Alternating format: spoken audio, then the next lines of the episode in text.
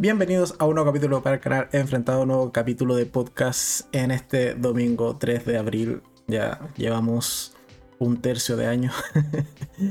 y hoy día tenemos un capítulo eh, de estos sencillos, sin, sin tantas series a comentar, pero sí muchas series que se han ido estrenando durante la semana. Así que ese va a ser el fuerte de, de el podcast del día de hoy. Y también, muy bueno, el día de ayer eh, aprovecho de comentar que tuvimos también directo junto a Gino que hicimos eh, enfrentados. Hace rato que no hacíamos un enfrentado, pero eh, lo hicimos de la tercera temporada de Snowpiercer, así que quedó bastante bueno. Tuvimos un par de problemas técnicos en algún momento, pero bueno, lo, lo pudimos solucionar. Eh, problemas que no comentaré porque ha traído mala suerte en ocasiones anteriores el comentar los problemas técnicos que suele tener Gino en su internet.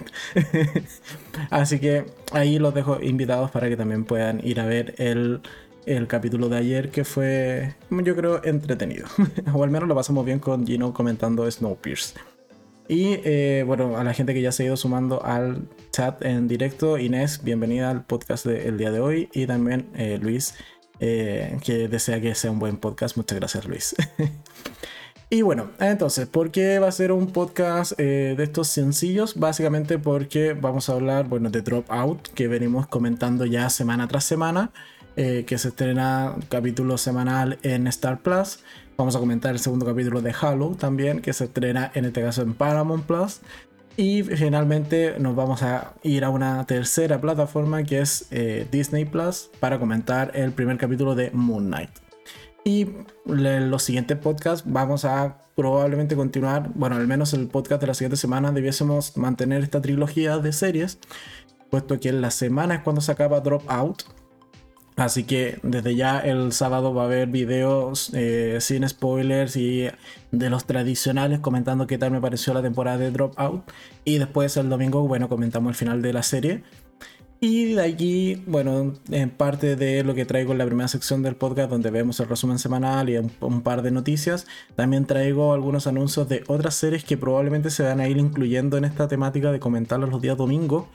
Eh, de la mano de HBO, que viene bastante fuerte en estreno de series y HBO tiene esta peculiaridad de ir estrenando también semanalmente, entonces eh, no nos queda de otra más que incluirla en este caso en los podcasts o yo al menos me tendría, si no es esta la alternativa, me tendría que esperar a que se estrenen todos los capítulos, verlos de, en maratón y luego traerles un video normal. Pero creo que algunas series son eh, entretenidas seguirle la pista semana a semana como algunas que vamos a comentar más adelante. Y también se agregó Adi. Hola Adi, bienvenida al podcast del día de hoy. Entonces, eh, sin más dilación, vamos a comenzar. El resumen semanal. Tenemos el día lunes eh, estrené opinión respecto a una película que está en Netflix que se llama Fin de semana en Croacia, que era básicamente dos chicas que se iban de vacaciones, principalmente un fin de semana y a Croacia el nombre de la película se está bien colocado. El punto es que, bueno, eh, se van de fiesta, eh, la fiesta se sale un poco de control y una de las chicas eh, despierta en su cama sin recordar mucho de qué pasó esa noche y la otra ha desaparecido. Al día siguiente ya se encuentra su cuerpo y bueno, ella es la principal sospechosa de la muerte de esta otra amiga.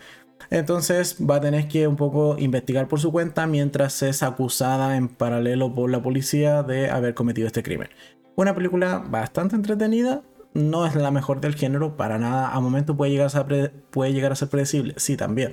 Pero no está del todo mal en Netflix eh, un eh, fin de semana en Croacia por si no la han visto. Después el día martes estrené opinión respecto a una película que yo me esperaba que fuese más de terror, ciertamente, que está en Amazon Prime y se llama Master, al menos ese es su título original. Y es básicamente una chica eh, afroamericana que sufre bullying, en este caso en la universidad y también tiene una suerte de situaciones paranormales o donde la cosa una suerte de espíritu o fantasma o maldición, incluso también se le llama dentro de la película, pero que va muy ligada a las sensaciones o a las emociones que tiene de carácter negativo por el eh, racismo que percibe de cara a los compañeros y de cara también a los profesores de la misma universidad. Entonces, una película que mezcla o intenta mezclar hechos sobrenaturales, fantasmas, maldiciones, etcétera, con, en este caso, el racismo. No está mal, pero podría haber sido también mejor. En este caso, en esta película de Amazon Prime que está, eh, que se llama Master, ¿ok? Después, el día miércoles, se trae opinión respecto a Un lugar seguro, que está en Netflix, es una película que básicamente es una chica que sabe que es una película turca que eh, la protagonista le, declaran eh, una cierta fecha de muerte porque tiene una enfermedad terminal, es decir, más o menos le quedan como 5 meses de vida y en esos 5 meses, bueno, va a tener que ver con quién dejar a su hijo. Así que es una película muy, muy de drama y no está mal, creo que fue de lo mejorcito que vi el fin de semana anterior. Así que yo de las que vi, al menos sí recomiendo un lugar seguro, creo que es una buena película. Eh, ¿Qué más? Inés dice, me anoto con Master para esta semana. Yo creo que hay mejores cosas que No, pero está bien, está bien. O sea, no es, no es mala película, pero Master, eh, al menos a mí no me termina de agradar del todo sí te da un par de sustos, pero mm, nada fuera de lo normal. Vale. Entonces, tenemos un lugar, un lugar seguro el miércoles. El jueves, como era final de mes, hicimos el resumen mensual con tres buenas películas y, tres buenas series. También, que fue lo peor que pasó por el, eh, por el mes en el canal un resumen mensual bastante rapidito eh, y con tres eh, series ganadoras sí o sí que de por sí, era evidente que se lo iban a llevar porque teníamos a Euphoria compitiendo junto con Yellow Jackets y con eh, Tribunal de Menores que fueron tres grandes series que vi durante marzo así que un poco estaba fácil en ese caso ganar el, o sea, tener el puesto asegurado en el ranking mensual. En películas me costó un poquito más, pero la serie estuvo, estuvo fácil. Y de la peor serie eh, también, o sea, érase una vez, pero ya no. Es muy mala serie, por favor no pierdan el tiempo viendo esa serie. Eh, ¿Qué más? Adi dice un par, un par de sustos. Sí, ya, pero no tanto. no es tan película de terror. Yo creo que hay otras películas que abusan mucho más de los jumpscares que, o con el hecho de hacerte eh, sobresaltar por, por el ruido, por las cosas o por las escenas como rápidas. Eh, ¿Qué más? Adi dice: Tienes alta tolerancia al susto. Yo quedaba pegado al techo. Cosas que pasan. Pero sí, en general no me dan miedo las películas de terror. Eh, lo tengo ya como... Es, culpa de mi madre. Ella me hacía ver películas de terror cuando era muy chico. y Luis dice Tribunal de, Tribunal de Menores eh, fue espectacular. Sí, es una muy buena serie. Sí o sí merecía estar en el ranking mensual de marzo. Después tengo que el día viernes aunque me costó, lo reconozco, me tuve que hacer el ánimo, pero bueno, traje video de qué tal me pareció la segunda temporada de Bridgerton. No es mala temporada, no me gustó la protagonista, lo debo reconocer, me gusta mucho más la hermana que es Kate, eh, y que también es la misma actriz que es eh, por allí, tiene algún tipo de grado de amistad con Otis en Sex Education. Ella me gusta mucho más como protagonista, pero la dejan muy de lado por, bueno, intentar convencerte de que la hermana es realmente el, diamante y la importante dentro de la temporada. A mí no me gustó. Me, hubiese quedado. Eh, si le, le quitaban minutos en pantalla, yo era muy feliz. En general, la temporada no está mala. Mantiene la calidad, mantiene eh, los colores, la producción. Eh, es una trama interesante. Mucho drama también, muy al estilo de Chonda pero tampoco es una temporada que sobresalga. Al menos a mí me pareció de la misma calidad que la anterior y por eso se llevó la misma calificación incluso que la primera temporada de Bridgerton. Así que no está mal, tampoco eh, fue tan mala como yo me esperaba. Y después el día de ayer, que como ya comentaba al inicio del programa, eh, hicimos enfrentado por Snowpiercer la tercera temporada que también terminó en la semana. También la veníamos viendo eh, con Gino en particular semana tras semana y le vamos comentando muy en la interna más bien, porque no la traje al podcast. Y buena temporada. Tiene momentos que son mucho mejores que otros. Sí, tiene capítulos de relleno, como lo comentamos ayer también. Eh, sí, totalmente. Hay capítulos que son un desastre. sí. lamentablemente. Pero bueno, es cosa que, tiene Bridget, esa, perdón, Snowpiercer y se lo perdonamos solo porque, bueno, ya está renovada por una cuarta temporada y eh, termina con un final bastante esperanzador de cara a una cuarta temporada y que todo vuelva a ser un desastre. Así que le tenemos fe al menos a la cuarta temporada de Snowpiercer. ¿Qué más? Inés dice, el estreno de El Internado segunda temporada está bastante buena. Ya vamos a llegar allí. La próxima semana, comenzando el día de mañana, tengo, eh, o sea, lo ideal lo grabé, no lo he editado. Tengo que, después del directo de ahora, de este podcast, voy a quedarme editando. También tengo que juntar con Caco un rato más, pero bueno. El punto es que eh, hoy día, el mañana, el lunes, comienzo con un documental que está en Netflix que se llama No confíes en nadie y tiene un nombre más largo, pero lo vamos a llamar simplemente No confíes en nadie. Eh, es un documental en torno a un chico que creó una empresa para eh, transar criptomonedas en Canadá, una empresa bastante exitosa, pero que murió en circunstancias extrañas y después de su muerte las criptomonedas desaparecieron y estaban involucrados una, una suma de más o menos 250 millones de dólares que tras la muerte del CEO o el, creador de esta empresa, el dinero desapareció y se fumó y es muy probable que sea una estafa. Entonces gran parte del documental trata de eh, establecer si fue una estafa realmente o eh, es parte de eh, los riesgos que tendría en este caso las criptomonedas.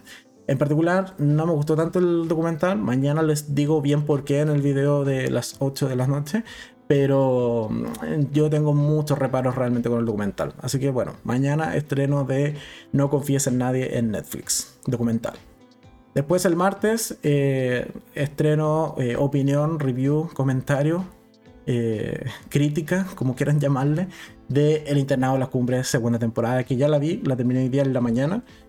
Y el resumen, o mi opinión resumen de respecto a la segunda temporada, es que es una temporada más ordenada que la primera. La primera creo que era mucho planteamiento de subtramas que quizás no iban a ninguna parte, al menos en la primera temporada, y esta segunda sí se hace cargo de al menos responder gran parte de las dudas que nos dejó la primera.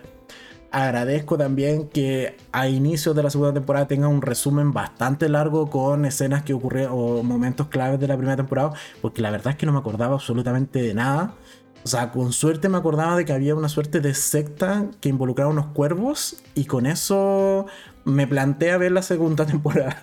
Y sin ese resumen no me acordaba ni cuántos muertos habían en la primera temporada, ni cuál era el gran misterio, ni qué le pasaba al personaje de Inés. Muchas cosas se me habían olvidado, pero bueno, agradezco que tenga resumen el primer capítulo de la segunda temporada y la segunda en general me gustó, pero el martes tiene mi opinión completa respecto a cuáles fueron los puntos positivos que le veo y los grandes puntos también negativos a la segunda temporada de El Internado de las Cumbres en Amazon Prime. Después, el día miércoles, tener opinión respecto a Morbius, que la fui a ver ayer muy, muy tarde, pero cumplí con ir al cine ayer, o tratar de ir al menos todos los fines de semana al cine. Ayer fui a ver Morbius. Está entretenida, creo que la crítica ha sido más dura de lo que realmente debería con la película. Al menos a mí me gustó, no me aburrió. El miércoles, opinión completa respecto a qué tal me pareció Morbius. Después tengo el jueves eh, opinión respecto a una película que está en Netflix que se llama Battle Estilo Libre. Es película de baile que como toda película de baile, tienden a ser predecibles, tienden a ser una trama muy sencilla, con un drama bastante clásico, pero lo importante es que tiene buena música y buenos bailes. Bueno, al menos Battle estilo libre sí lo cumple. Y sobre todo la escena final, cuando hay un enfrentamiento realmente entre dos grupos de baile eh, con estilo libre, creo que está muy bueno y les quedó muy bien. Al menos esos últimos cinco minutos de la película valen la pena. Así que el jueves, opinión completa respecto a Battle Estilo Libre en Netflix.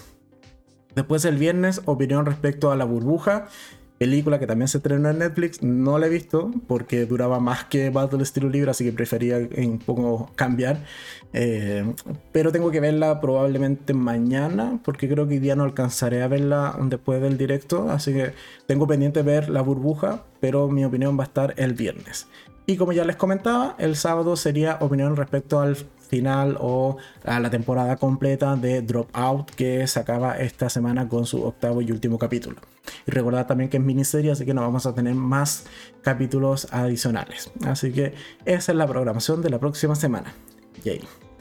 Seguimos con las noticias. En cuanto a noticias, voy a cambiar la vista de quienes estén viendo el directo. Porque principalmente en YouTube, perdón, en Netflix no se vienen estrenos al menos a mí me llaman la atención comentar eh, esta semana que, que inicia eh, mañana 4 de abril. Así que la mayoría de los estrenos se vienen la siguiente semana. Así que en particular nos vamos a saltar la parte en donde revisamos la aplicación de Netflix, pero sí, en particular salieron ya los anuncios de las series que se van a estrenar en HBO Max durante este mes. Y allí hay bastante buenas. Y por eso les señalaba al inicio también de este directo que es muy probable que estas series las vayamos incluyendo eh, en este visionados eh, de capítulo semanal en el podcast o en los siguientes podcasts de abril y probablemente mayo, incluso eh, abril, mayo, incluso algunos en junio, ¿vale? Por la duración de la serie. En particular, esta semana salió ya el anuncio por parte de HBO Max que se estrena la segunda temporada de Flight Attendant, que es una grandísima serie de Kaylee Cuoco, y la segunda temporada se estrena el 21 de abril. Así que volvemos a tener a nuestra. ¿Cómo se llamaba la protagonista? ¿Cassie? Se llama el papel de Kaylee, ¿no? Creo que se llama Cassie. A nuestra borracha con muy mala suerte bueno, vuelve en una segunda temporada. En realidad no sé de dónde van a agarrar una segunda temporada porque creo que la primera igual quedó bien cerrada. Es más, la plantearon como miniserie, entonces como que tenía que tener un final cerrado. Después que haya tenido mucho éxito, haya tenido muchas nominaciones como mejor serie de comedia, etcétera, etcétera, eh, y hayan impulsado una segunda temporada, es otra cosa. Y de dónde van a sacar una historia para la segunda temporada, no sé, no sé qué otro crimen le pueden atacar a Cassie. Eh, más aún, yo lo que temo principalmente es que gran parte de la primera temporada se centró en la superación de su alcoholismo. Entonces, si en esta segunda vuelve a caer en el alcoholismo, mm, no sé si me va a gustar ese retroceso en el personaje. Aunque lo hacía muy chistoso, sí. Pero no sé si me va a terminar de gustar un retroceso de ese tipo en eh, una segunda temporada de Flight Attendant. ¿De que la vamos a ver? Sí, 100% vamos a ver de Flight Attendant porque es una muy buena serie. El año pasado ya la vi. Eh, ¿El año pasado? No, el antes pasado creo que fue. Sí, fue hace dos años. El año antes pasado ya la vi con un capítulo semanal, así que bueno, ahora también la vamos a incluir de esa manera y ahora también por medios eh, legales y no alternativos. En este caso por HBO Max. Así que eh, ya ir anotándolo, 21 de abril eh, se estrena la segunda temporada de The Flight Attendant. Entonces, eso implica que el domingo 24, es decir, en tres domingos más, vamos a estar hablando en el podcast de qué tal me pareció la primera, el primer capítulo de la segunda temporada de esta serie. Dicho eso, seguimos. Otro anuncio que salió eh, por parte de HBO Max es Tokyo Vice, que es una serie que también me llama bastante la atención. En realidad me llamó la atención por los protagonistas Voy a. Esto no lo tenía preparado, pero voy a buscar un poco más de info. Y se estrena, bueno, en particular el 7 de abril, así que esta la vamos a tener prontito. Y básicamente. Eh, a ver, a ver, a ver. Eh, dice que un joven, eh, un joven periodista trabaja en una publicación en Tokio tomando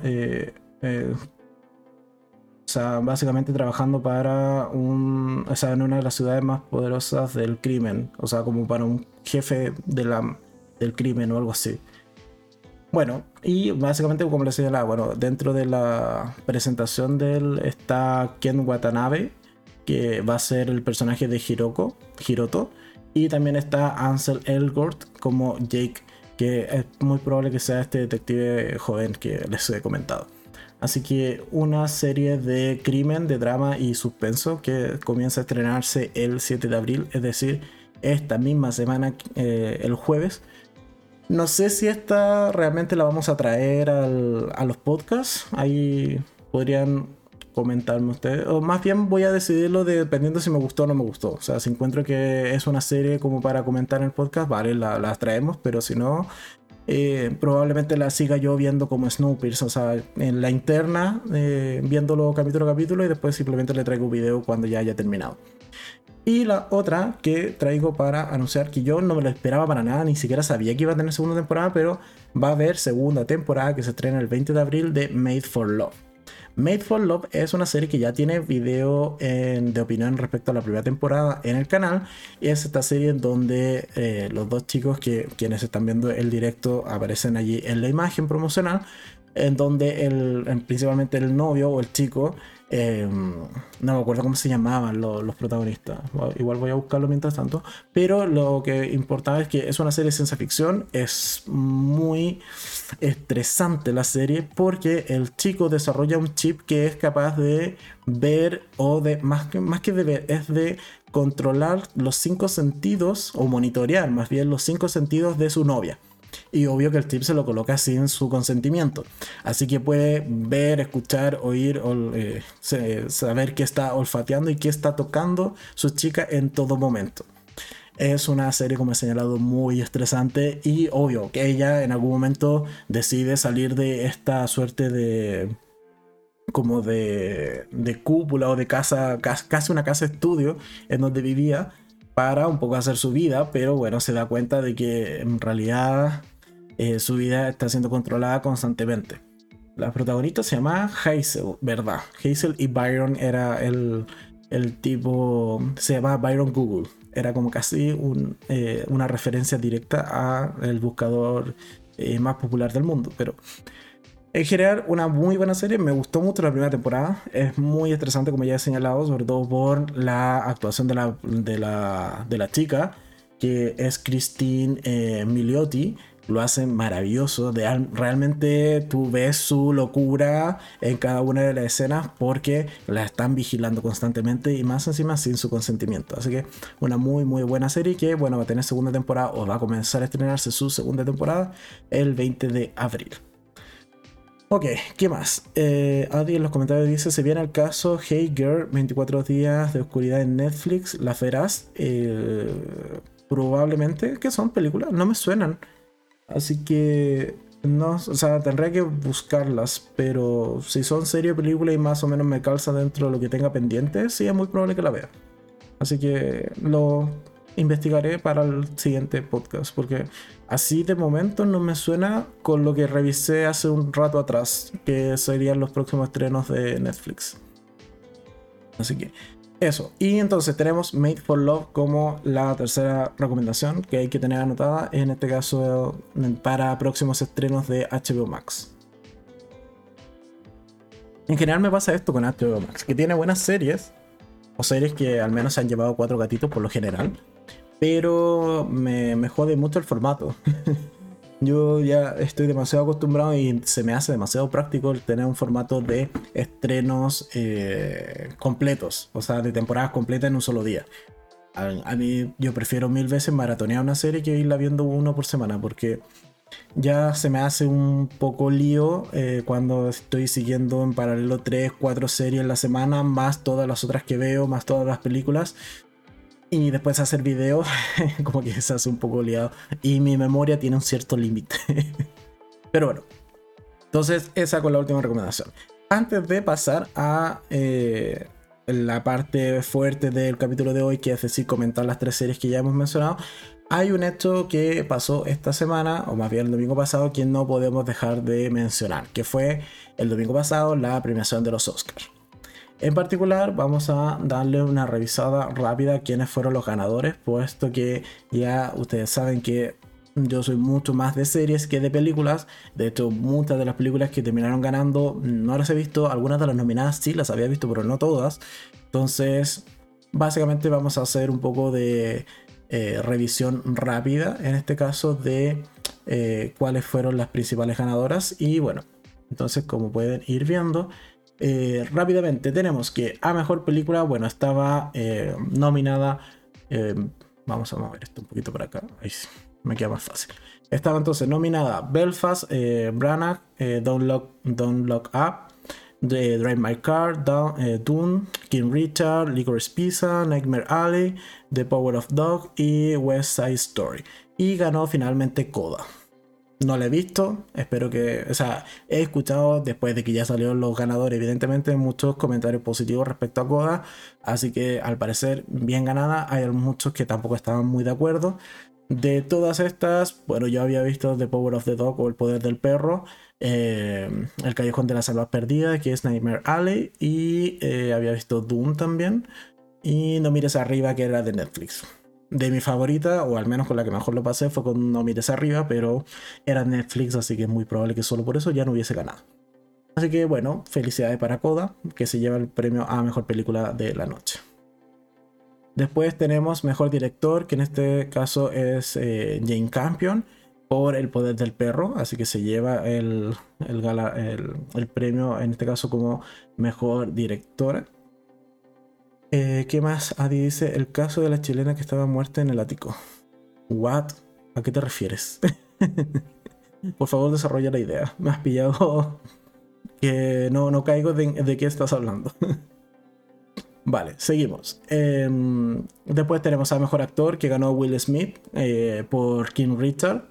Eh, competía contra Javier Bardem, Benedict Cumberbatch, Andrew Garfield y Denzel Washington. Bueno, todos ellos lamentablemente no lo ganaron. Y se lo lleva en este caso entonces Will Smith como mejor actor. Después tenemos a mejor actriz que se le llevó Jessica Chastain por Tammy Faye. Eh, o sea, perdón, por The Ace of Tammy Faye. Eh, competía contra Olivia Colman, Penelope Cruz, Nicole Kidman y Kristen Stewart. Em, de aquí básicamente había visto The Lost Daughter. De hecho hay video en el, en el canal respecto a esta película.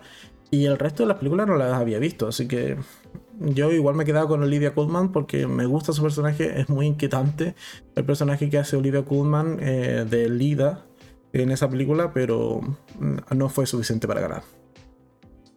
Eh, ya vamos a llegar a esto, Luis. Luis dice, lo mejor de los Oscar fue el minuto de furia de Will Smith. Ya llegaremos a ello. Y haré una opinión rápida, en realidad, no quiero entrar mucho en la polémica. Después tenemos a, vamos a ir aquí ya ir un poco más rápido. Mejor actor de reparto se le llevó Troy eh, eh Kotsur por Coda. Eh, mejor actriz de reparto Ariana DeBose de, de por West Side Story. Eh, después, mejor guion original se lo llevó Belfast. Mejor guion adaptado se lo llevó Coda. Después tenemos. Eh, aquí yo creo que fue la gran injusticia de la noche. Porque eh, como mejor película animada se le llevó Encanto. Película que nunca me llamó la atención verla, soy súper sincero. No me, no me animaba nada ver Encanto. y sí o sí se lo debió haber llevado de Mitchell versus la familia Mitchell versus las máquinas. Es una grandísima película, me reí muchísimo, me la pasé muy bien viéndola. Eh, es más, tengo hasta ganas de verla de nuevo porque es muy entretenida, está en Netflix. Eh, así que si no la han visto, totalmente recomendada. Eh, Flea no la había visto. Luca me parece una muy mala película. De hecho, lo dije en, su video.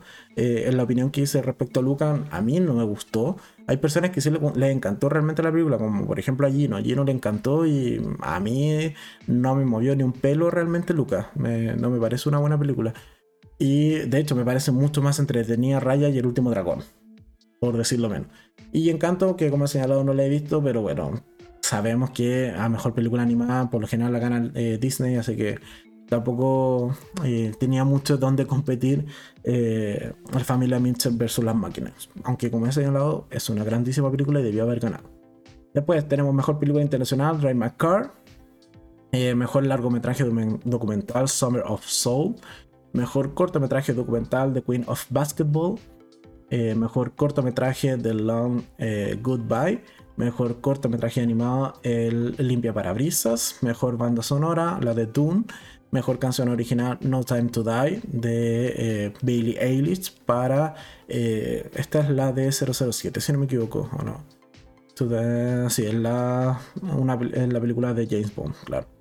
Eh, después, mejor sonido, Dune. Mejor fotografía, Dune. Mejor diseño de producción, Dune. Mejor montaje, Dune. solo por mencionarlo rápido, pero mejor efectos visuales también Dune. y después nos saltábamos entonces mejor diseño de vestuario que se se lo llevó Cruella. Sí, los vestidos que usa. Eh, eh, ay, ¿cómo se me fue la, protagonista? Em, ah, lo puedo buscar, más fácil. Eh, ¿Dónde está el reparto? La que, eso, la que usa Emma Stone eh, realmente son muy buenos vestidos. y mejor maquillaje y peluquería se le llevó The Ace of Tammy, of, Tammy Faye. Así que esos fueron los premios, los ganadores, o sea, los galardones de, o sea, los ganadores, perdón, de esta 94 eh, versión de los premios Oscar. Y eh, me detengo acá porque, bueno, está toda la polémica del momento de furia, como decía Luis, de Will Smith. Eh, producto de que el presentador, que no me acuerdo el nombre, debiese estar acá abajo porque eh, fue algo comentado, eh, controversia, esto, Chris Rock. Chris Rock en este caso hizo un mal chiste respecto a la esposa de, de Will Smith. chiste que no le cayó nada bien, él subió, lo abofeteó y después lo insultó desde el público.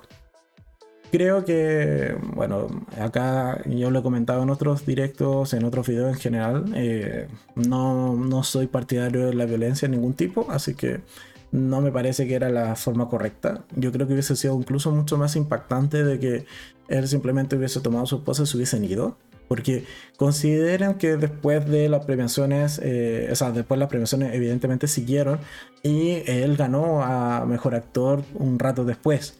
Entonces que no le hubiesen podido entregar el, premio precisamente por una forma de protesta o un acto de protesta, en este caso de Will Smith con haberse ido.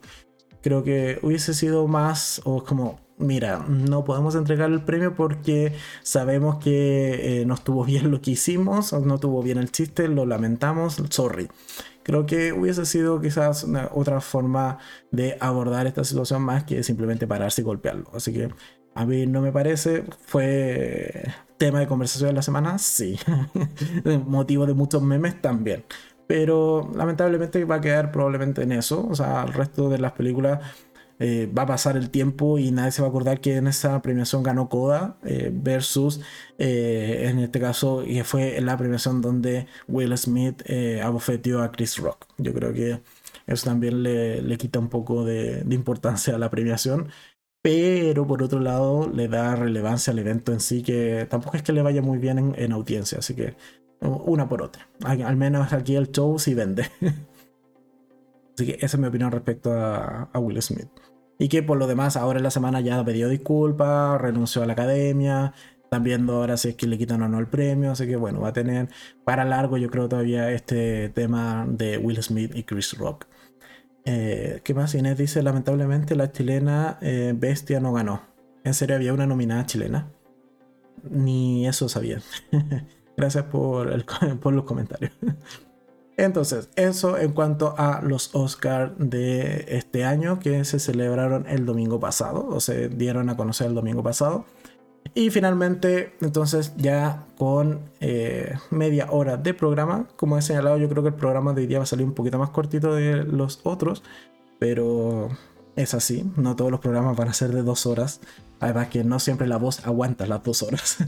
Pero bueno, entonces nos vamos a la temática principal del podcast de hoy, que es comentar estas tres grandes series que vamos siguiendo semana a semana. Y comenzamos, o sea, en particular tenemos The Dropout, que va, eh, esta, perdón, esta semana emitió su capítulo número 7. Después vamos a comentar qué tal me pareció el capítulo número 2 de Halo, o Halo, o como quieras llamarle.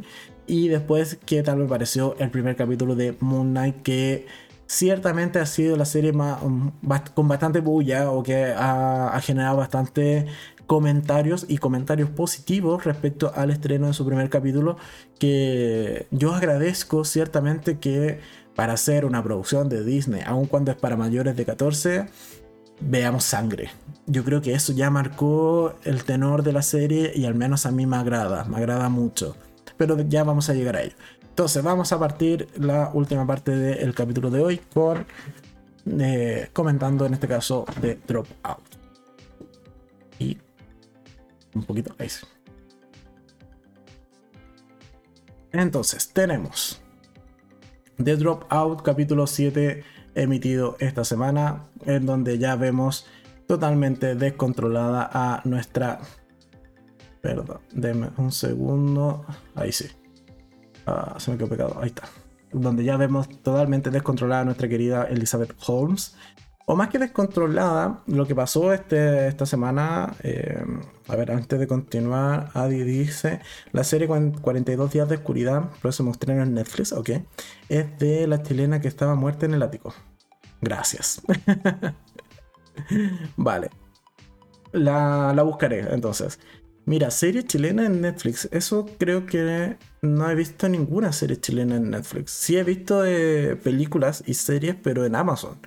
En Amazon está La Jauría, que es chilena. Pero en Netflix creo que no he visto ninguna película. O sea, ninguna película ni... Películas hay poquitas, pero ninguna serie chilena he visto en Netflix, me parece. Pero bueno, la, buscaré y la veré. Entonces, teníamos que, hoy íbamos diciendo que Drop Out, em, capítulo 7, penúltimo ya de la temporada, y un poco se cumple lo que veníamos diciendo en el programa anterior. Y eh, solo para terminar la idea, Adi dice que se estrena en abril. Bueno, la, buscaré y la sumaré a mi listado. Aunque voy a ver qué actores hay chilenos porque las producciones chilenas no suelen ser buenas.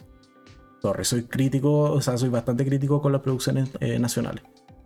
Entonces, eh, iba diciendo que se cumple un poco lo que veníamos comentando la semana pasada. ¿En qué sentido? En el que eh, una de las alternativas que yo veía para ya enfrentarnos al final de la temporada o al final de la serie era que precisamente esta, este capítulo, el 7, fuese una previa. Fuese como ya el inicio del el caos, el inicio del desmoronamiento de Teranos. O lo que también podía pasar, y también lo planteábamos el domingo pasado, era que quizás usaran el capítulo o una mitad del capítulo como una suerte de puente hacia el gran final de temporada. No pasó eso, sino que más bien se, eh, se, se centró más que nada en destruir la imagen de la empresa.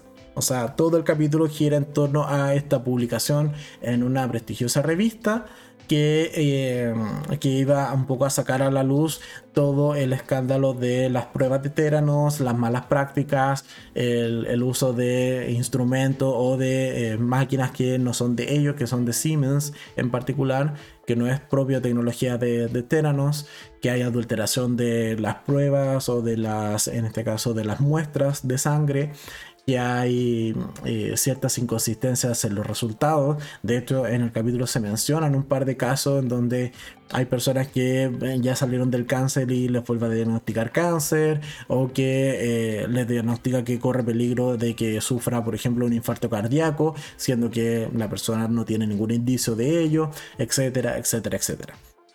Entonces, en esa línea, el capítulo, al menos a mí me gustó, me gustó también bastante el cómo lo enfrenta Elizabeth. Eh, creo que es una Elizabeth que trata ya de, un poco decir, mira, me están atacando. Me atacan porque soy mujer, porque soy revolucionaria, porque tuve una idea brillante y porque no quieren que triunfe.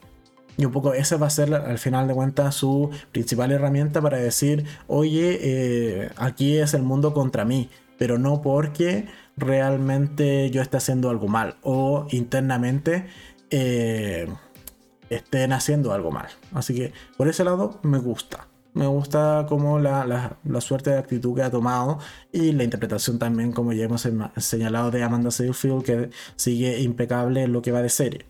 Por otro lado, también me gusta en este caso lo que hace Sunny que es un poco, o viene a tomar el rol del matón. O sea, es el con mi empresa no te metas. Y si es necesario, te, te, voy a demandar, te voy a perseguir y voy a usar todos los recursos que tengo a mi disposición con el dinero que ficticiamente ha acumulado, en este caso Teranos, para ir en contra tuya y demandarte y hacerte la vida imposible. Entonces, aquí un poco logramos entender por qué es que eh, Teranos logró mantenerse tanto tiempo en el, mercado y escalar tanto en este caso con eh, esta estafa que estaban realizando.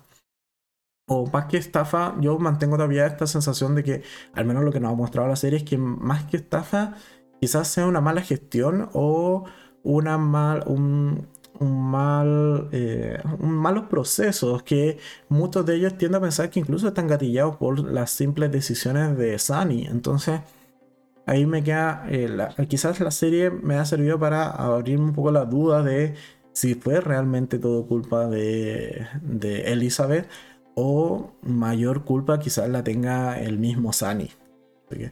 Eso, ¿qué más vemos en el capítulo? Vemos eh, eso, varias interacciones con testigos, con personas que han ido dejando la empresa, con el mismo tío, creo que es, que es este personaje de Richard, de Richard Fuitz, que me parece muy desagradable, pero bueno, al menos el viejo ganó o logró que la, noticia saliese a la luz y eh, fuese ciertamente enjuiciado o al menos puesto bajo la lupa.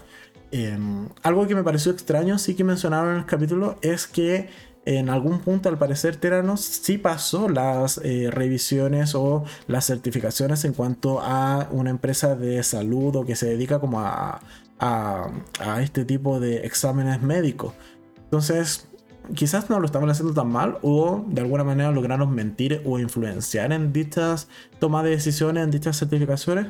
Creo que el capítulo no lo menciona y dada la altura en la que vamos de la serie, creo que tampoco lo van a mencionar, salvo que sea como una prueba, una evidencia, algo que se presente en el juicio, por ejemplo.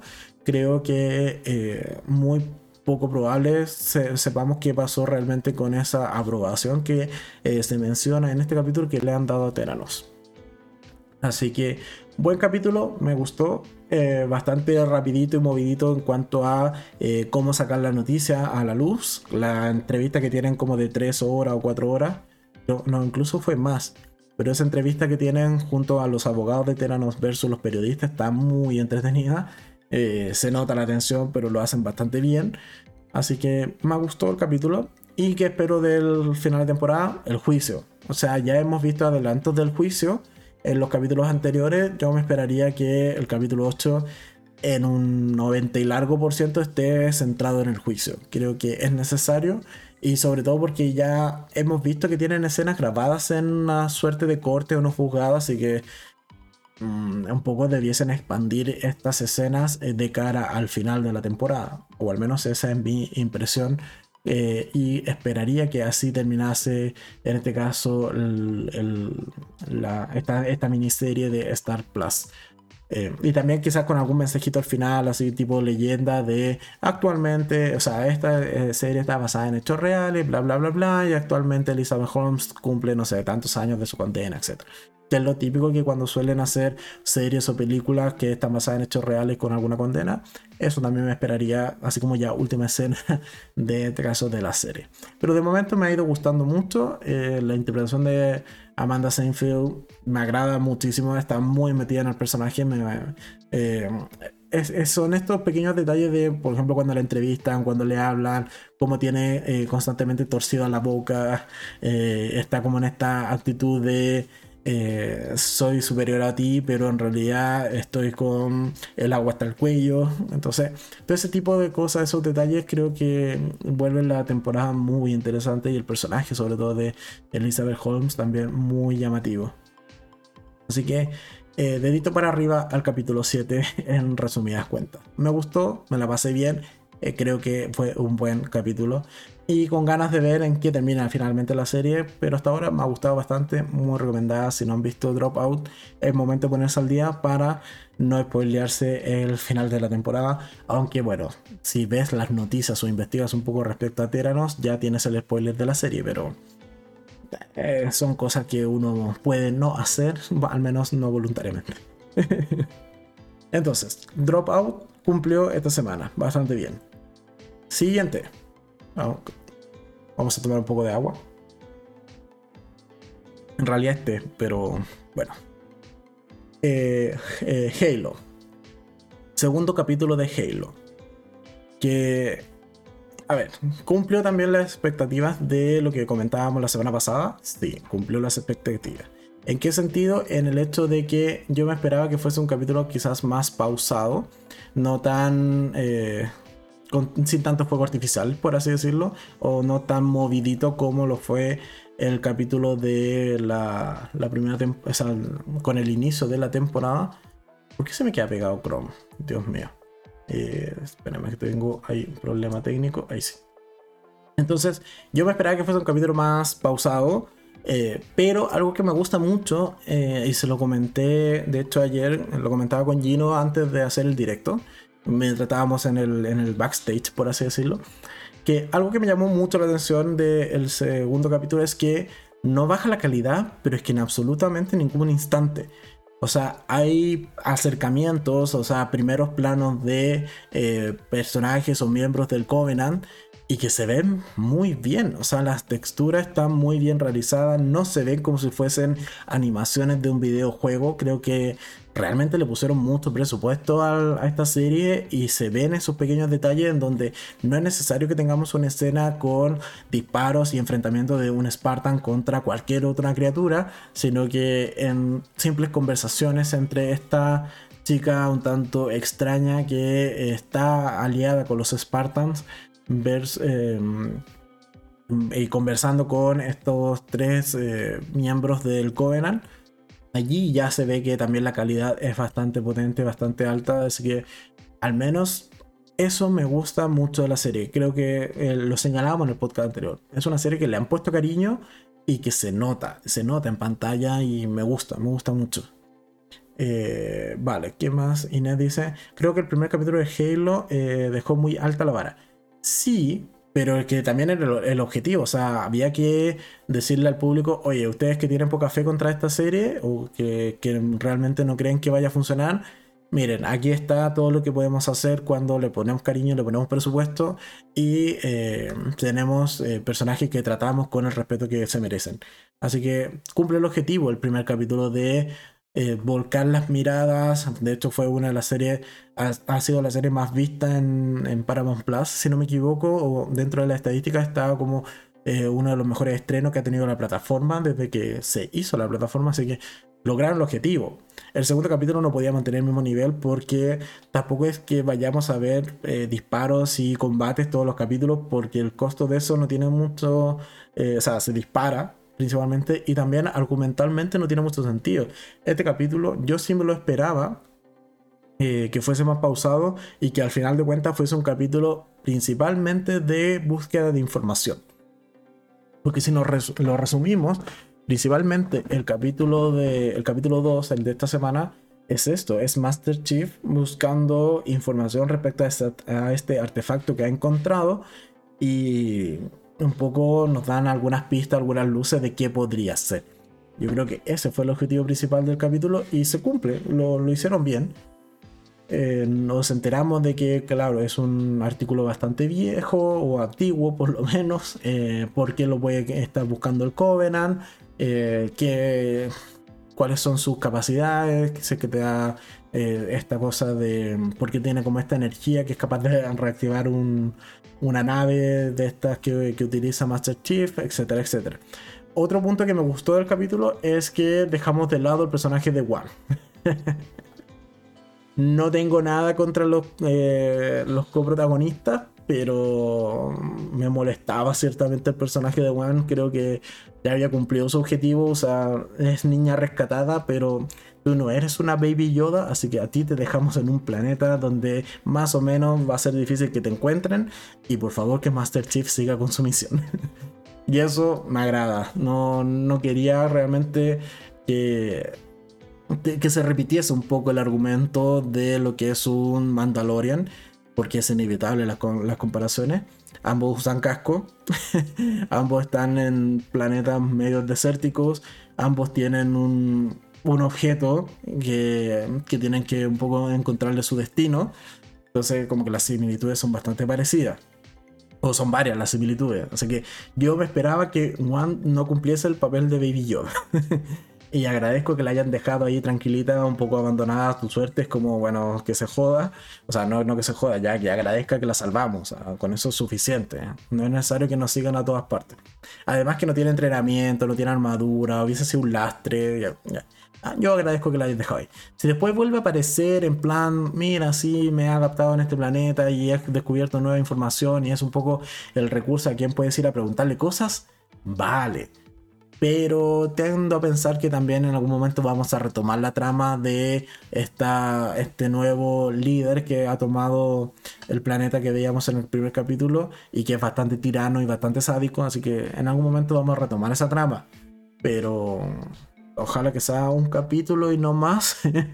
ojalá que One no aparezca o no sea, o, por último ya la instalamos como el nuevo líder del, del, planeta, pero hasta ahí, hasta ahí, por favor, que no acompañe demasiados capítulos a Master Chief.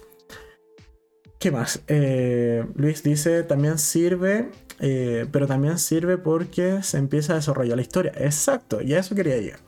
Entonces, claro, no podíamos tener otro capítulo con explosiones, con batallas, con eh, enfrentamiento, porque hay que desarrollar una historia. Tenemos que tener algo de dónde agarrarnos y de dónde construir el resto de los capítulos que van a ser bastantes. Entonces, eh, teníamos que tener este capítulo un poco de transición, un poco de búsqueda de información, un capítulo donde nos dijesen, mira, el artefacto va como por esta línea y por aquí un poco vamos a ir desarrollando el resto de la historia. Además, algo importante que pasa en el capítulo es que nuevamente se menciona, se menciona más bien el proyecto de Cortana. Y Cortana, al menos en el primer videojuego que de Halo que sí jugué, hace muchos años atrás, pero sí jugué, Cortana era un personaje importante. O sea, no solo era la vocecita que te ayudaba y la eh, esta suerte de hologramas azul con forma humanoide que eh, te brindaba ciertas pistas en el juego, sino que al menos acá como te lo plantearon, y es algo que no recuerdo si también era, así en el, en el videojuego, creo, tiendo a pensar que no, pero lo diría muy de memoria y con mala memoria. Pero al menos lo que te plantean acá en la serie es que Cortana viene a funcionar como una suerte de piloto automático para el Spartan o como eh, en caso de que el Spartan, en este caso en particular Master Chief, se desvíe de alguna instrucción o eh, tenga cierto conflicto entre lo racional y lo emocional, bueno, Cortana un poco como que toma el mando y si ese es el planteamiento de Cortana, me parece súper interesante porque eh, podríamos llegar entonces a tener este eh, enfrentamiento de, oye, mata a cierta persona y que Master Chief no quiera, pero Cortana sea como, oye, la instrucción es lo que vale. Y Cortana toma el mando y me, agrada, me agrada. Me agrada esa subtrama o por dónde puede ir. Así que pero ya yo creo que ya va siendo hora de que no muestren la Cortana. Al menos en los trailers de la serie sí se ve. No me gusta mucho el diseño, debo reconocerlo, pero yo creo que ya Cortana en algún momento próximo, esperaría capítulo 3, ya hiciese su aparición, me agrada muchísimo. Otra cosa que me parece interesante del capítulo es lo que están haciendo con eh, Catherine eh, Halsey, que es la científica. Eh, me parece que esto de que, bueno, Master Chief se entregue, de que Master Chief un poco le diga que solo en ella confía, eso le da mucho poder. O sea, ya todo el resto de las personas que conforman esta unidad militar que hemos visto en estos dos capítulos, o sea, prácticamente están acojonados por lo que Master Chief puede llegar a hacer. Y ni hablar de los otros tres Spartans y que se les unen. Entonces, eh, ciertamente le tienes miedo, pero que eh, esta científica sea capaz de volverse la única persona en la que confía eh, y que un poco como que se entregue a, a, lo que ella dicte, le da un poder importante. Y ciertamente es por eso que quizás vamos viendo que tiene tanto conflicto con la eh, eh, con Admiral esa con Margaret que es esta es almirante creo no sé no estoy seguro pero con esta mujer que es parte de la milicia y que le ha puesto como un poco el freno es como todavía no, no vayas por allí y ella, en este caso la científica, se sale un poco eh, de, del carril y implanta el, sistema de Cortana aun cuando le habían dicho que no. Así que me gusta también el capítulo, estuve entretenido, me, me lo pasé bien viéndolo. Tuve un par de problemas mientras lo veía porque se me entrecortaba, pero es por verlo en el celular y en las mañanas mientras voy camino al trabajo. Pero en general me gustó, cumple mis expectativas. Mm, como bien eh, señalaba Inés, eh, el capítulo 1 dejó la vara muy alta. Sí, no alcanza a ser el capítulo 1, no, para nada. Pero creo que eh, cumple con al menos irnos encarrilando a lo próximo que podríamos llegar a ver en los siguientes capítulos de esta serie que se nota que le hicieron con cariño, se nota que tiene una gran producción y hasta ahora en ese aspecto no ha defraudado, o al menos a mí no me ha defraudado. Así que eso en cuanto al segundo capítulo de Halo.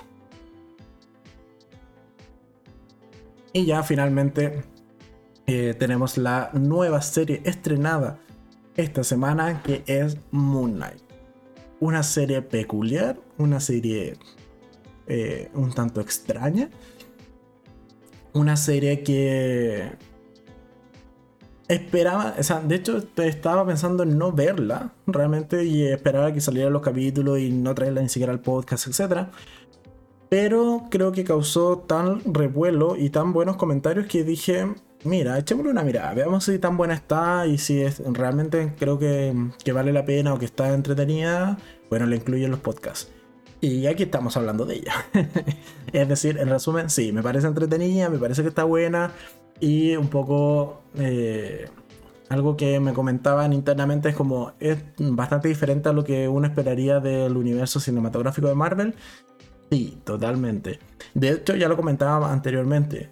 Es una serie en donde hay sangre. O sea, ni siquiera, piensa en esto, ni siquiera en Falcon and the Winter Soldier, cuando el USA Angel, USA Agent, eh, ya se vuelve loco y comienza a casi decapitar a un tipo con el escudo, allí solo el escudo se ve levemente manchado, considerando que es, tiene el suelo super soldado y además eh, está, como señalado, casi decapitando a un terrorista.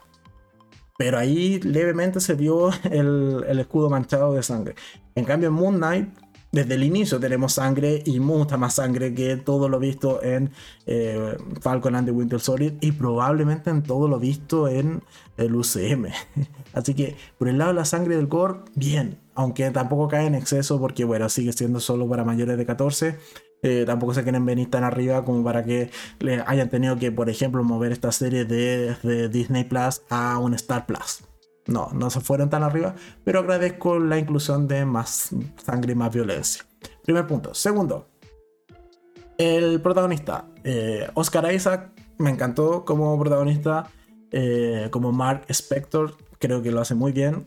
Me parece esto de sus personalidades múltiples o disociación de la personalidad, creo que les quedó muy bien. Este, se nota preciso cuando está cambiando entre una personalidad y otra. No hay mayores confusiones de cara a un espectador en ese sentido. Así que hace que la serie fluya, o al menos el primer capítulo fluya de manera correcta. Sabes que algo extraño está pasando con el, con el personaje y muy rápido, ya, cuando empiezas a escuchar esta voz en off, media parecida a la de Venom, pero cuando ya escuchas esta voz en off que le habla, tú dices como, aquí hay algo raro, aquí hay cosas que él no está viendo y que quizás nosotros como espectadores vamos a ver. Bueno, al menos hacia el final del capítulo ya logramos verlo 100% eh, transformado en este caballero de la noche. O sea, perdón, caballero de la luna. a ver, Inés dice, Hoy vi esta serie eh, complicada, no la entendí mucho, pero espero ir entendiéndola con los demás capítulos.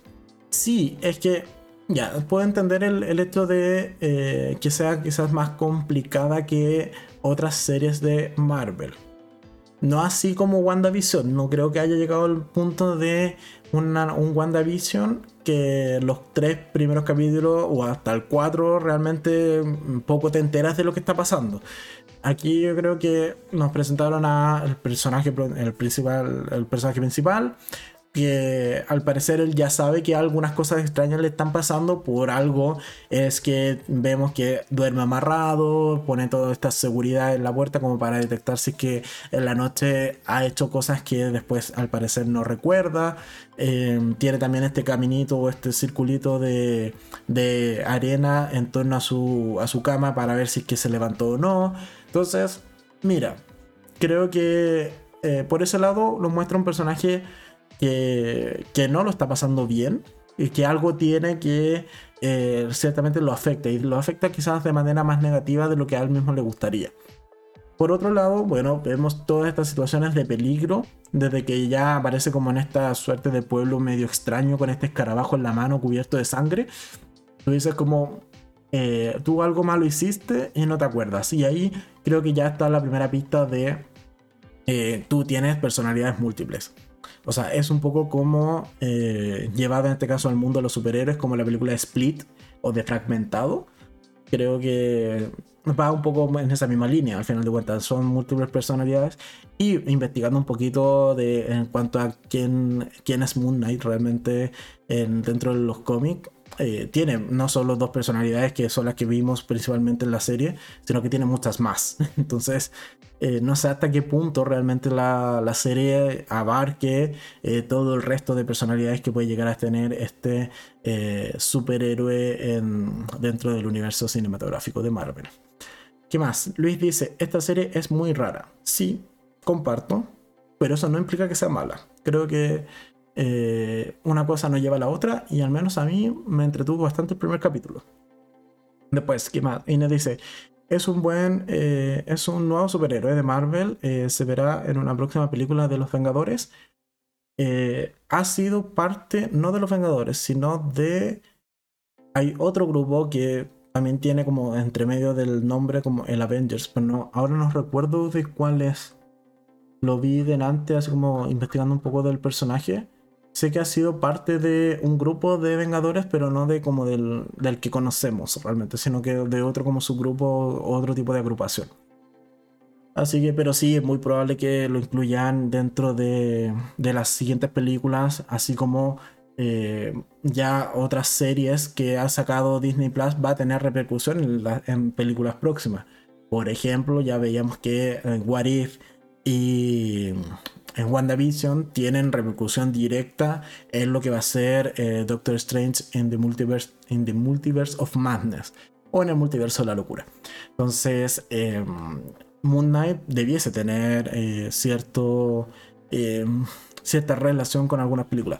Por allí, si mal no recuerdo, escuché una spoiler teoría, dejémoslo en teoría, porque no, no, lo confirmé, no sé si es spoiler filtrado, o sea, spoiler confirmado o no, pero que tendría algún tipo de relación con em, la serie de Blade que se va a hacer. Y Blade, por lo demás, sí ha aparecido ya en el UCM, aunque ahí sí ya no daré spoilers, pero aparece en una escena post-crédito, aparece Blade. O más que aparece, se escucha Blade. Ya, hasta ahí lo dejo por si no han visto ciertas películas del UCM que se han estrenado. De hecho, hace poco se estrenó en Disney Plus esta película que estoy mencionando. Pero creo que Moon Knight puede tener, o sea, había escuchado, no lo he confirmado, podría confirmarlo para el siguiente podcast de la próxima semana, que va a tener algún tipo de relación con la serie o películas que van a ser de Blade dentro del UCM. Eh, y con, evidentemente, vampiros. Y que si eso lo sumo a que esta semana se estrenó Morbius, en donde evidentemente hay vampiros, y vampiros de los que beben sangre y mueren si no, no lo hacen, así que un poco como que ese mundo más oscuro eh, puede ser gatillado muy fácilmente por esta serie y de allí un poco que se lancen a las siguientes. ¿Qué más tenemos? Luis dice, eh, lo entretenido de esta serie es que el superhéroe eh, no es el típico grande musculoso, más bien es feito. Eh, bueno, hay, distintas opiniones respecto a, a, Oscar Isaac, así que yo no entraré en esa polémica, pero eh, bueno, a ver, reconozcamos que cuando se transforma realmente en este Caballero Luna, eh, tiene un traje que mola o que está bastante bien logrado. Al menos a mí sí me gustó la presentación ya con el traje completo, así que... desde ese punto, bien. Ahora, de que el personaje propiamente tal de Mark Spector, este... Eh, creo que es Mark, Mark Spector el que aparece en este primer capítulo. Ahora he quedado con la duda, porque sé que es una de sus personalidades, pero no sé si es precisamente la que aparece en el primer capítulo. Mm, me quedo la duda. Pero bueno, la personalidad que aparece, eh, no, como que ciertamente no es la mejor apariencia está como un poco ahí en torno al Thor gordo, yo creo. en cuanto a prestigio o a impronta, como que tenemos al Thor gordo y a, en este caso a, Moon Knight así como demacrado y destruido de este primer capítulo. Eh, que por, cierto, eh, bueno, para quien no conoce al personaje, eh, en realidad este es una suerte de copia, inspiración, plagio, como quieras llamarle, eh, dentro de una de las personalidades que tiene de Bruce Wayne. O sea, es, en resumidas cuentas, es el Batman realmente de, eh, del UCM o de Marvel. Así que en algún momento quizás debiésemos ver esa personalidad más canchera, por así decirlo, o que quizás tiene alguna fortuna guardada por allí que la serie todavía no nos ha mostrado. Así que más que en, una suerte de mercenario o personaje extraño, debiesen pensar en Moon Knight como Batman, pero blanco. Eso es un poco el resumen del personaje o de lo que se esperaría ver en siguientes capítulos. Batman, pero blanco y con identidades múltiples. Bueno, es un pequeño detalle, un pequeño defecto que tiene, pero ese es como un buen resumen o una idea con la que se pueden quedar de cara al resto de los capítulos que se vienen. Eh, Adi dice, no es tan feito. El villano de Morbius, ese sí era horrible. el villano de Morbius, sí. No me acuerdo cómo se llama ese actor, pero de hecho, hoy día me está molestando mucho. En este caso, Chrome no me deja hacer muchas cosas, entonces no puedo buscarlo. Pero no me acuerdo cómo se llama el actor de Mor al que se refiere a de Morbius. Eh, pero no, no me deja. Bueno, ya, Chrome hoy día no está colaborando con el directo. pero ya, entiendo a qué vas. Si hay un antagonista en Morbius que es un actor bastante conocido, pero no, me acuerdo cómo se llama. Que bueno, no es de, de los más agraciados. ¿Qué más? Inés dice, eh, ¿qué día se estrenan los capítulos de esta serie? Si mal no recuerdo, se estrenan los miércoles. Diría miércoles o jueves, pero más seguro con 60% de seguridad versus 40% es el miércoles. Eh, ya, y después Inés dice, ya, pero Ben Affleck con este. Oye, pero ¿qué les pasa con el pobre Oscar Isaac? es también uno de los protagonistas dentro de la película de Dune, por si acaso. No, tampoco ahí les gustó. Pero sí, yo también me quedo con Ben Affleck, evidentemente me quedo con Ben Affleck como un Bruce Wayne y Batman. No así como Robert Pattinson que solo me gusta Batman y no me gusta Bruce Wayne. Pero bueno, entonces eso en cuanto al primer capítulo de, en este caso, de Moon Knight. Eh, personaje que espero que vaya desarrollando mucho más su mitología. Por lo que he investigado, tiene mucho eh, de dónde rascar en ese sentido. En cuanto a los orígenes del personaje, hay que ver qué tanto lo va a cambiar Marvel también. Hay algunas cosas que ya han cambiado, pero veamos hasta qué punto lo llevan. Al final de cuentas también es la inclusión de eh, toda esta suerte de mitología y en torno a o conceptos en torno a la cultura de Egipto que lo están trayendo ahora al UCM de manera bastante modificada algunas cosas pero es un poco eso, la inclusión de Egipto ahora al UCM porque ya tuvimos la inclusión de China y de otras eh, regiones del mundo bueno ahora le toca en este caso a Egipto a través de Moon Knight. Así que buena serie, la vamos a seguir comentando semana tras semana acá en el podcast. Y nada, espero que les haya gustado eh, esta serie en general. Y también, bueno, ahí nos vamos ya apuntando con las próximas que les comentaba que van a ser eh, estrenos de HBO Max, de Flight Attendant el 21 de abril. Eh, Tokyo Vice que se estrena esta semana o el 7 de abril en particular en HBO Max probablemente también vamos a comentar de ella y eh, Made for Love, que esa no creo que sea serie como para, em, para enfrentados, así que muy probablemente Made for Love la vea yo internamente o la place hasta que ya se termine de estrenar. Eh, ¿Qué más? Eh, Adi dice Matt Smith es el villano. Ah, sí, gracias Adi. Sí, Matt Smith. porque a mí el buscador no me está acompañando es el villano de Morbius y bueno, a Adi no le gusta.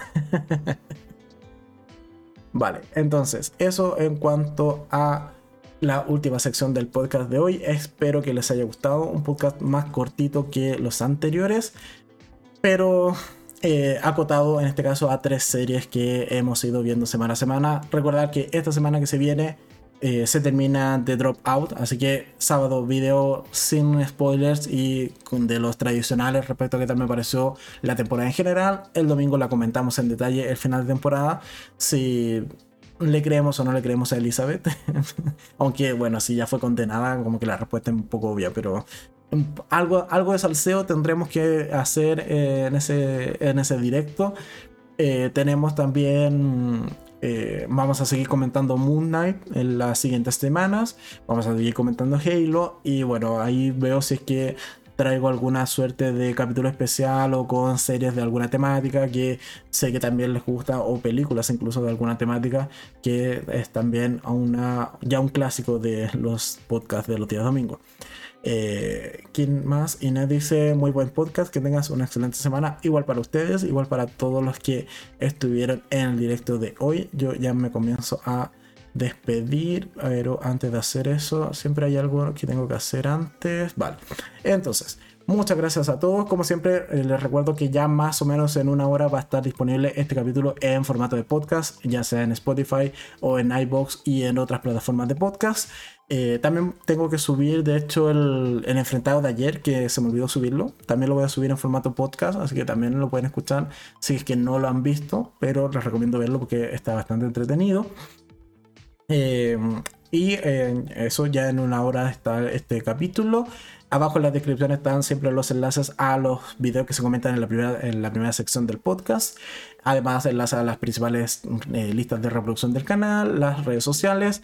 ¿Y qué más me falta? Eso, básicamente, eh, mañana nuevo video. Como siempre, a las 8 de la noche me tengo que quedar editándolo ahora en un ratito más. Que eh, tocaría mañana este documental de Netflix que se llama No Confiesa en Nadie. Eh, documental interesante, pero creo que le falta para que haya sido del todo mi agrado. Pero bueno, ahí está en Netflix por si quieres saber de esta estafa que se hizo con criptomonedas.